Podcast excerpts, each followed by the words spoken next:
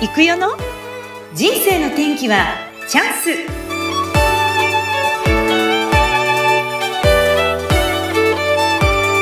はい。人生の天気はチャンス。今週は先週に引き続き能力開発の魔術師西田文夫先生にお越しいただいています。西田先生今日もよろしくお願いいたします。はい、よろしくお願いします。はい、よろしくお願いします。まあ、前回もすごく楽しくいろんな話聞かせていただいたんですが、今回は特にですね、先生の人生にこう影響を与えている人についてお話を聞きたいなと思います。奥様以外のところでどうでしょうか？はい、うんはい、まあ、あのー、自分の人生の中で、えー、いろいろ影響を与えてくださった方たくさんいらっしゃるんですけど、その中でもですね、あの衝撃的だったのが、うん湯川秀樹先生、あの日本最初にノーベル賞をお取りになったあのアインシュタイン博士とお亡くなりになるまで平和を訴えたという湯川秀樹先生との出会いがやっぱり若い時でしたけれども強烈な印象だったということですね。それから、あの、僕、お猿さんの話をよくするんですけども、ですね。まあ、染色体 XX と XY のお話をするときに、お猿さんをあの引用して、お猿さんの話するんですけど、それはなぜかというと、あの京都大学の霊長類研究所のですね、に昔いらっしゃった、もうお亡くなりになってるんですけど、今西金次先生っていう先生が京都大学に昔いらっしゃって、えー、この方が非常にユニークな方で、登山も好きな方だったんですけど、この人が人間とお猿さんほとんど変わらないっていうですね、うん、そういったことをあのおっしゃって、それがものすごくゆかひげ先生やその今西先生がものすごく私の脳に影響を与えていると思うんですね。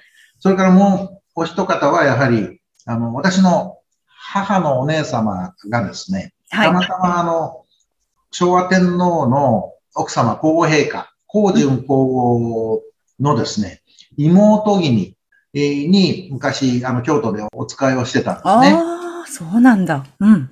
皇順皇后の妹君なんですけれども、大谷里子さんというですね、方なんですけれども、浄土真宗にお嫁に行かれて、まあ、裏方、まあ、あの、浄土真宗では裏方というふうに、えー、奥様の裏様というんですけども、うん、裏方になられて、えー、もともと宮家の方なんですけども、私のおばがその方に仕えてましたので、その手の毛のこと、ものすごくいろいろなお話を若い時にお話をいただいてるもんですから、ちょっとそれが私の、やはりあの、ある程度の年代になるとそういったものが、よし、これから自分は何をやったらいいかというですね、まあそういう動機になってるんですね。うん、はい。それがあの、今始めました、その大和の会というですね、はい、要は2682年続いている世界あので一番続いている国でですね、この大和の国、日本のですね、大切なことを伝承伝達しようと思って、はい。大和の会というのを発足させたんですね。うんうんうん、で、はい、先月1月25日に、発足の会、記念講演があったんですよね、先生ね。はい、でそこに集まってきていらっしゃる皆さんも、やっぱりここにあの賛同されている方が多いですよね、先生。文科生の方が。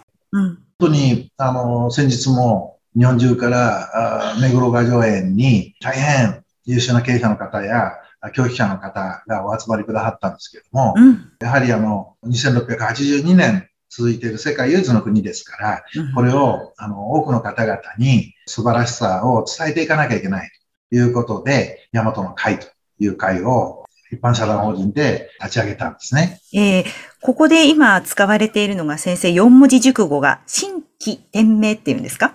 はい。新規天命なんですね。新規。えっと、真、真実の真に、喜ぶ。喜ぶ。新規。天の命で、新規天命。これはどういった意味があるんでしょうか、日本はですね、大和男児と、女性は大和なでしこと言いましたですよね。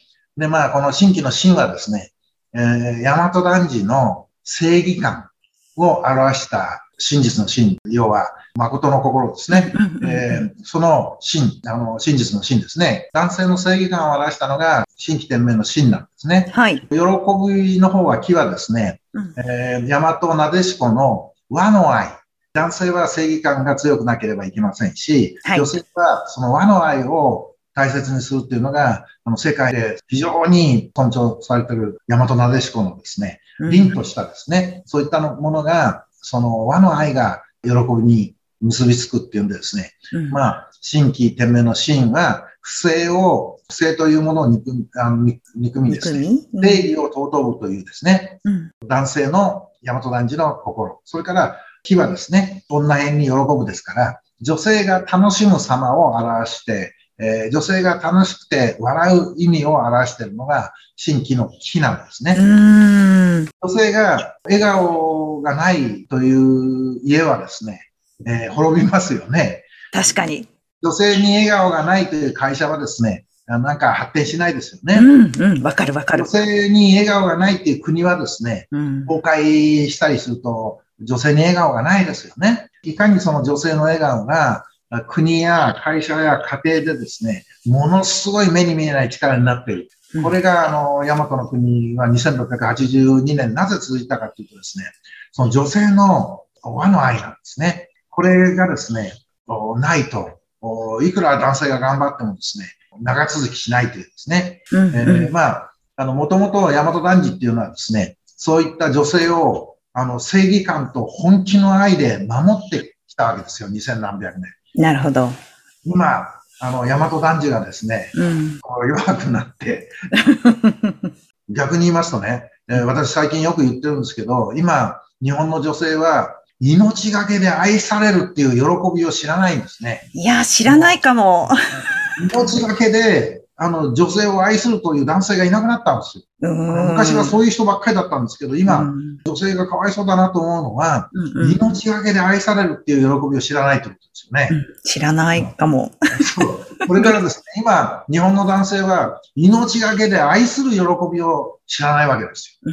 うん命がけで女性を愛するってどういうふうに、まあ苦しいには苦しいんですけど、どういうふうに嬉しいかっていう、これを男性が知らないんですね。うんですからまあ、あの、本当にかわいそうだなというふうに思うんですね。ええ男の人っていうのは男、まあこれ専門的な話になるとですね、これ批判を受けますが、生物学的な話になると、うん本能が愛されることを男性は望んでるんですよ。で、そうすると女性もそうよって皆さん言うんですけど、違う。女性が愛されることはもちろん嬉しいんですよ。でもそれよりももっと嬉しいのは女性は染色体セックスですからうん、愛することが喜びなんです。男は愛されることが喜びで、女は愛することが喜びなんです。ああ、なんかそれ深いですね。なんか勘違深い若い時は勘違いしてるかもしれないですね。だから、うんあの、女性はかわいそうですよね。愛することが一番の喜びなわけですから。男は愛されることが一番の喜びなんです。ね うんうんうん男はそういう、あの、勝手ですけど、でも、実は本能的なことを追求していくと、うんうんさんもそうなんですよ。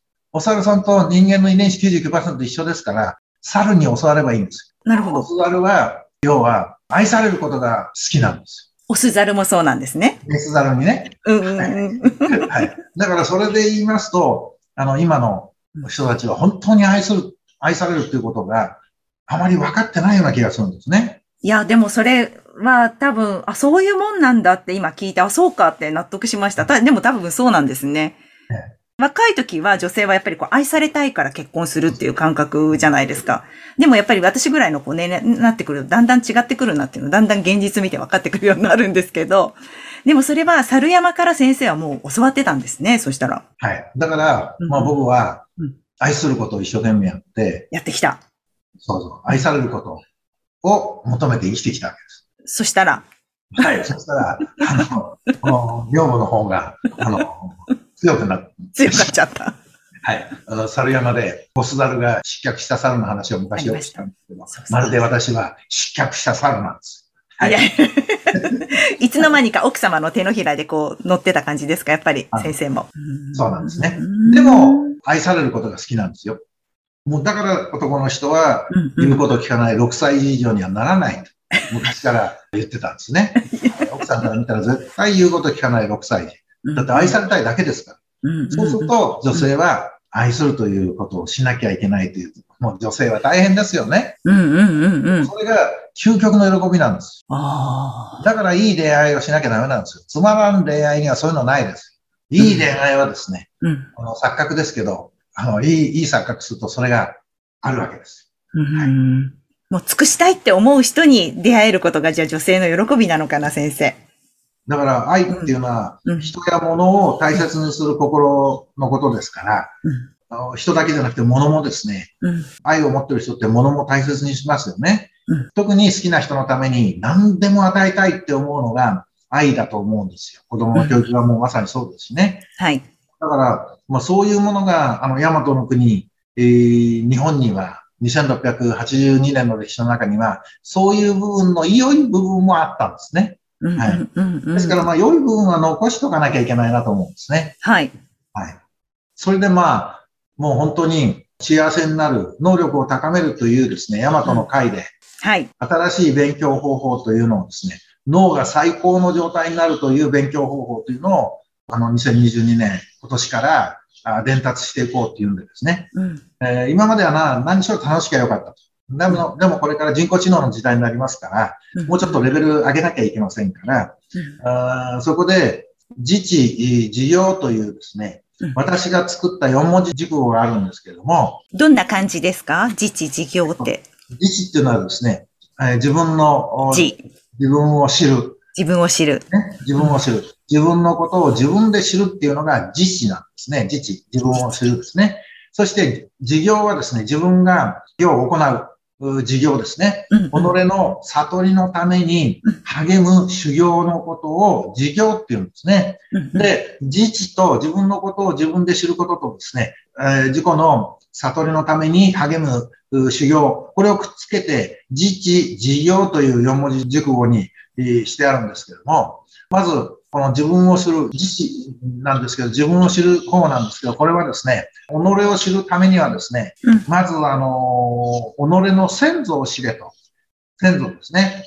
えー、先祖を知らぬ者はただの、間抜けな大人になってしまうよということを言ってきたんですね。はい。えー、ですからまあ、ご自身の先祖を少し調べていただいたりすると、自分を知るという自治、自分を知るということにつながっていくんですね。まあそういったことをですね、日本の歴史とですね、自分の歴史、そういったものをちゃんと知ろうよというのが、あ大和の会で、自治、己を知るにはまず己の先祖を知れというようなことがありますので、うんうん、まあ人生っていうのは自ら切り開くものなんですね。自分の、よく言ってたのは自分の赤は自分にしかつかないんですよ。人からいくら教わっても、それはその人の能力で参考にはなるけれども、自分が行動して赤、自分の赤は自分にしかつかないですよと、まあ、あの、ずっと言ってきたんですけれども、ゆえにまず自分の専門性を高めようというのがですね、自治、事業なんですね。それで成功者をたくさん作ろうと。これが新しい時代なんですね。えー、それで、まあ、女性が成功する絶対法則っていうのがあるんですけどね。こういったのをですね、女性の経営者の方々が、あの、大和の会に来られたらですね、女性が絶対成功するという究極の方法っていうのがありますから、それを大和の会では、はい。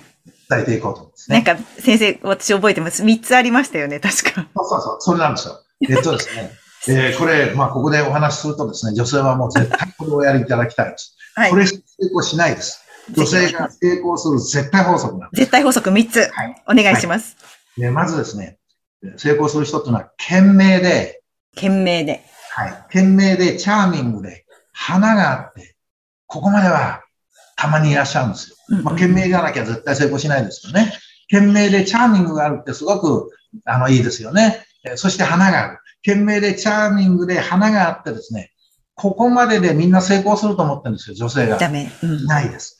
本当に優秀な、うん、例えば年商100億以上やってるし、女性経営者全員、この、懸命、確かに懸命なんですよ。チャーミングだったり花があるんですけど、それ以外にもう一つの一番大切な能力を持ってるんですよ。これが何かっていうと、懸命でチャーミングで花があって、ブルドーザーのような突破力がある人なんです。そうそうそうだから、この4番目のブルドーザーのような突破力がないとですね、えー、女性経営者として絶対成功しないと言うんでですね、これからは、あの、懸命でチャーミングで花が、これ以外にですね、ブルドーザーのような突破力、あの、これを女性がつけていただくと、日本がもっともっと女性がいろんなことに進出してくださってですね、うん、日本が和の愛の女性が持っている大和の国の和の愛を持ってらっしゃるんですから、そうすると世界に例がない素晴らしい国が日本に誕生するんですね。それがまあ大和の会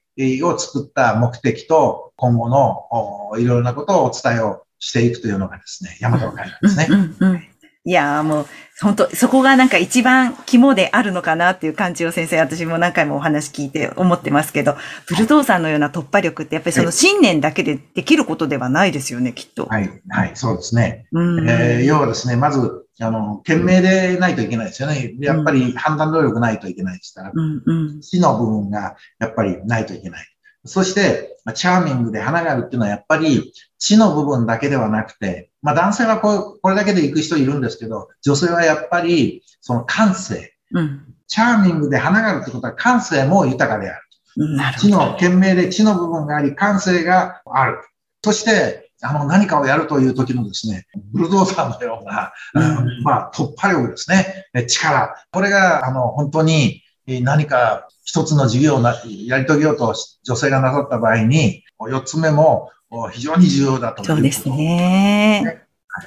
まあ、そのヤマトの会にぜひ、あの、関わっていただいて、そういう、こう、エッセンスをこう学ぶっていう感じでね、はい、ぜひ、たくさんの方に、あの、入っていただきたいですよね、はい、先生ね。はいねえ。いや、もう本当にたくさんお話聞かせて。先生、最近あれですか？あの、やっぱり祈りの方はずっとやってらっしゃいますか？はい。えー、っとですね、私、あの、リフレッシュ法はですね、何かって聞かれると、今は毎日朝、まあ、リハビリも兼ねてるんですけど、散歩をしてるんですね。で、朝散歩をしてましてね、あの、サンリの会社によってですね、はい。サンリに奇跡という、その石があるんですが、はい、まあ、いろいろな方が、ここに拝みに来られるんですけれども、うん、そこで私は奇跡のところで、その十方杯、無双杯と言うんですけれども、うん、これ以上ないという最高の完璧な脳への拝み方、この十方杯をですね、えー、毎朝リフレッシュの方法で散歩して、えー、そこに奇跡のところ来ると、それをこう拝ませていただいてるんですね。ああ、そうなんだ。これがものすごく脳にとって、えー、素晴らしい好影響を与えるんです。はい。うんうんそれは、まあ、そこに行ければぜひ、あの、奇跡にね、あそこの前でこう、お参りして、ありがとうございますっていう感謝の気持ちを伝えるといいんですが、そこに行けない方はご自宅でもそうやって拝みをするっていうことがとっても大事なんですよね、先生。そうなんですね。あの、まあ、十方杯って呼んでるんですけど、無双杯、完璧な拝み方を十方杯って言ってるんですけど、まあ、天皇陛下の四方杯っていうのがありますよね。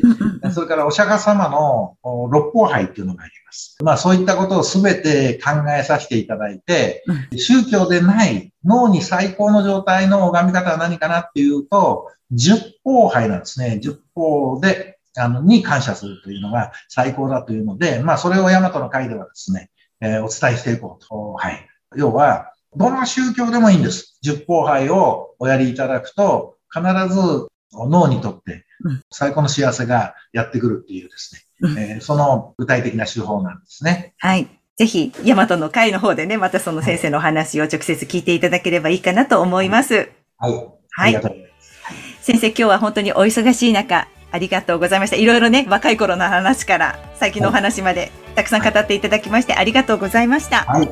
楽しませていただきました。ありがとうございました。はい。ぜひまた音声で、あの、皆さんも楽しんでください。ありがとうございました、西田先生。ありがとうございます。ありがとうございます。それでは皆さん、さようなら。失礼します。